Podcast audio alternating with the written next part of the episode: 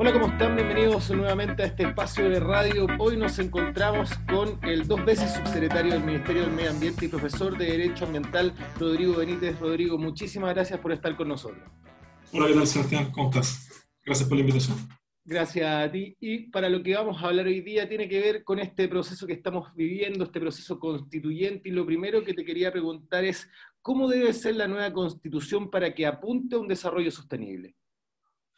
Mira, yo creo que el, los temas relevantes quizá es que el tema ambiental ha sido transversal eh, a nivel de todos los constituyentes. Si uno ve un poco las opiniones que han demostrado, eh, lo, que han dicho en las entrevistas de prensa, en sus propios programas mientras estaban de candidatos, es que el tema ambiental es central. Y es central porque finalmente eh, afecta a las personas. Y es algo de lo que vivimos día a día. Vemos a veces el tema ambiental como algo lejano, como una discusión de cambio climático que a lo mejor eh, no sentimos en el día a día, aunque sí nos afectan a largo plazo, pero el medio ambiente al final tiene que ver con el ruido, tiene que ver con olores, tiene que ver con una serie de situaciones con contaminación ambiental que tenemos en el centro sur de Chile y por lo tanto la forma en que se enfrente y se aborde eh, en la nueva constitución ambiental es muy importante. Ahora sí hay que destacar que la constitución del año 80 fue visionaria en los temas ambientales, considera un recurso de protección en materia ambiental, considera una protección, una garantía fundamental basada en el medio ambiente a vivir en, en, el derecho a vivir en un ambiente libre de contaminación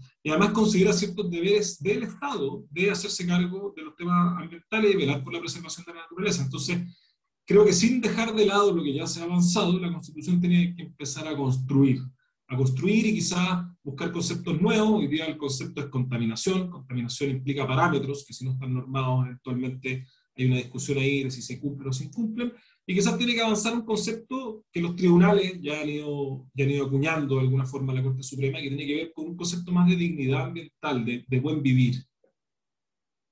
¿Cómo es el proceso? Porque una cosa es tener el derecho a vivir en un libre medio ambiente, en un medio ambiente libre de contaminación, pero otra cosa es la práctica. De hecho, la, la Ley General de Bases del Medio Ambiente viene recién en 1994, 96, si no me equivoco. ¿Cómo va a ser este proceso de llevarlo a la práctica? Una cosa, el papel te lo aguanta todo, pero otro es cómo, de cierta forma, hacemos la bajada de la constitución que se puede hacer.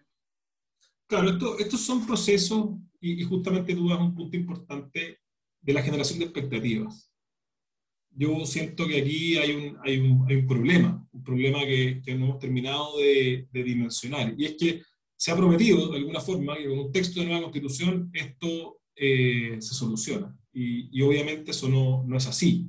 La constitución eh, es parte, son los cimientos del andamiaje institucional que hay que elaborar después, y eso puede tomar tiempo.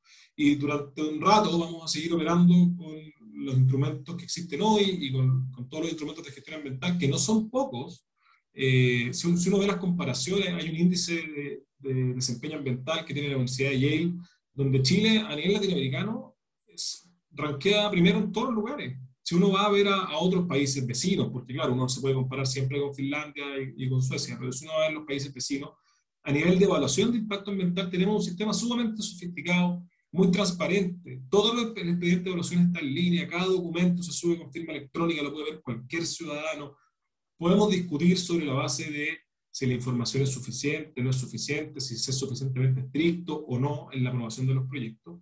Pero tenemos un sistema que funciona. Tenemos normativa, tenemos tribunales ambientales, tenemos una superintendencia del medio ambiente que le podemos dar más o menos presupuesto, podemos tener más fiscalización, pero en la práctica tenemos algo para poder seguir operando. Y, lo, y, y el proceso de probablemente de instalación eh, y luego de bajar a, y aterrizar la nueva constitución va a requerir reformas legales, va a requerir nueva normativa, nueva reglamentación, y eso se va a demorar. Y, y por principio se demora bastante. Si uno ve la ley del Servicio de Biodiversidad y Áreas Protegidas, que es una gran deuda de la nueva institucionalidad ambiental, le decimos nueva, aunque ya es antigua, lleva más de 10 años, desde el 2010, la, la, pata coja o la parte que faltaba es el servicio de biodiversidad protegida. A mí me tocó participar eh, en la elaboración del primer proyecto de ley que se presentó el año 2011, como, era, como estaba mandatado por la, por la ley que reformó la institucionalidad ambiental.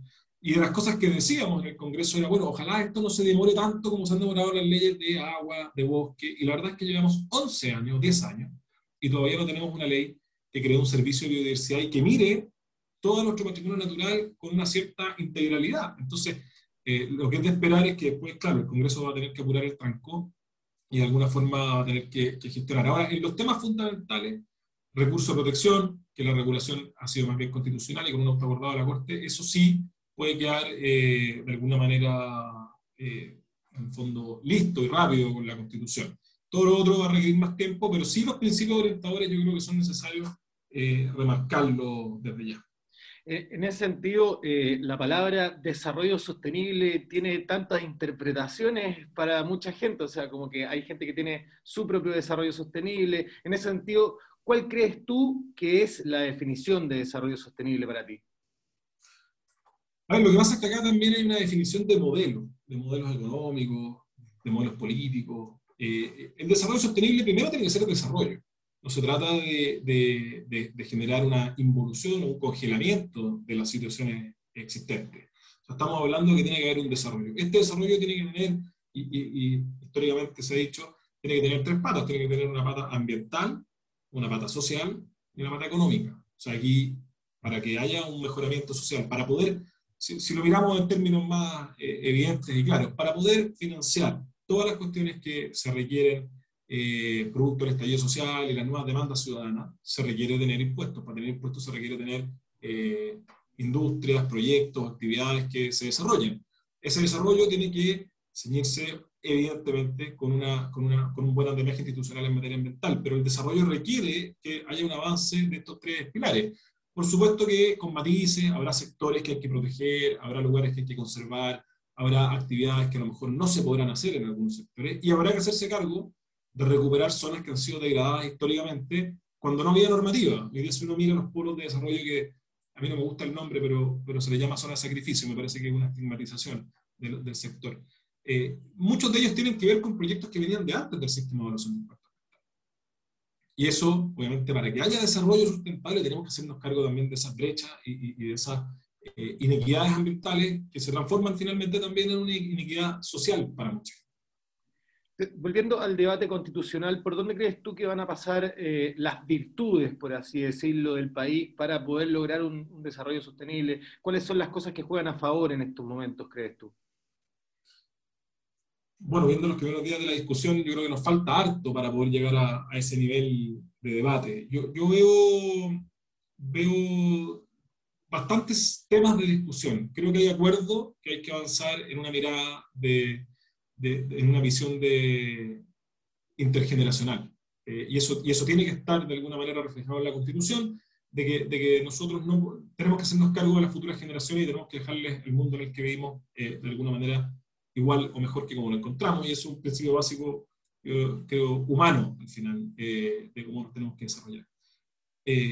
evidentemente también hay, un, hay una, un deseo de mayor participación ciudadana. Yo creo que eso es razonable eh, es parte de lo, que, de lo que se ha pretendido con este nuevo proceso constituyente. Y me parece que además llegamos a un punto de la historia en que es importante que la gente tiene, tiene la, la posibilidad o deba tener la posibilidad de participar. Podemos diferir un poquito en cómo es esa participación, en cuál es el efecto de esa participación, pero es evidente que la gente tiene que poder incidir de alguna manera un poco más en lo que se desarrolla en su entorno eh, y, poder eh, generar, no sé, manifestar sus preocupaciones y que se hagan cargo tanto las autoridades como los titulares de proyectos de ellos. Eh, y hay una mirada también general que se escapa un poco de lo ambiental y que tiene que ver con cómo, nos, cómo eh, balanceamos derecho a propiedad con eh, medio ambiente, cómo, cómo balanceamos también el acceso a los recursos naturales con medio ambiente. Esos, esos tres temas yo creo que van a estar centrando toda la discusión. Después vienen algunos como, como, y, y, que se han dado la discusión de si vamos a reconocer o no vamos a reconocer derecho a la madre naturaleza, eh, de, si vamos a tener o no un defensor ambiental, así como, como hay un, ministerio público, hay una defensoría ambiental eh, pública, y hay muchas cuestiones en las que se puede ir avanzando. Ahora, Chile es un país que tiene un gran capital natural, tiene un patrimonio natural muy grande, y por lo tanto yo creo que es importante hacerse cargo de esa protección. Eh, a mi juicio, con, con, con, un desarrollo, evidentemente, o sea, aquí, aquí uno lo ve y cuando, cuando va a mirar proyectos, en muchas comunas te dicen, no, no queremos este proyecto porque tenemos una vocación de turismo sustentable, pero, pero no, vamos a ser un país que sobreviva completamente de turismo sustentable. En algunos sectores podrá ser, pero en otros evidentemente vamos a necesitar algunos tipos de desarrollo. Y eso yo creo que la Constitución tiene que compatibilizar de alguna manera. ¿Por dónde crees tú que van a pasar los obstáculos de esta convención constituyente? En, términos de, que se tranque un poco, se, obstaculice esto del desarrollo sostenible.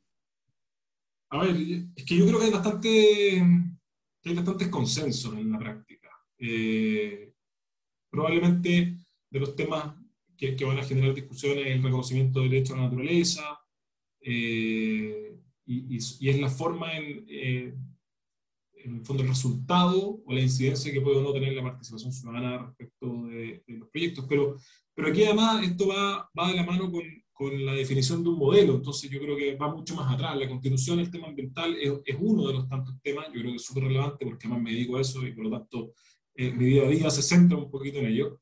Pero aquí hay temas de discusión que se mezclan, que son de salud, que son de propiedad, que son de educación. O sea, aquí, y de hecho en el tema ambiental, si uno se mete un poquito eh, a lo que establece la ley, a los distintos instrumentos de gestión. Los más abandonados son la educación, eh, son la participación. Yo creo que hay, hay, hay mucho por, por, abarcar. Lo importante es, tener presente modelos en que, en que, esto haya funcionado. Por ejemplo, a, mí personalmente hay, hay, algunas constituciones, se habla mucho del derecho a la madre naturaleza. Yo creo que hay constituciones latinoamericanas que lo han, que lo han eh, de alguna manera reconocido pero no son precisamente los países con mejor desarrollo ambiental, no son precisamente los países que protegen mejor el medio ambiente o que tienen un sistema de evaluación eh, más perfecto. Por lo tanto, creo que ahí hay, hay un espacio eh, de avance y con una mirada racional. Aquí, aquí lo que necesitamos todos es poder avanzar racionalmente en un país que nos permita crecer, que nos permita financiar todas las demandas sociales, pero que a la vez nos permita cuidar nuestro entorno y patrimonio natural. Rodrigo, te agradecemos mucho por tu tiempo y que hayas estado con nosotros hoy día. Gracias, gracias a usted.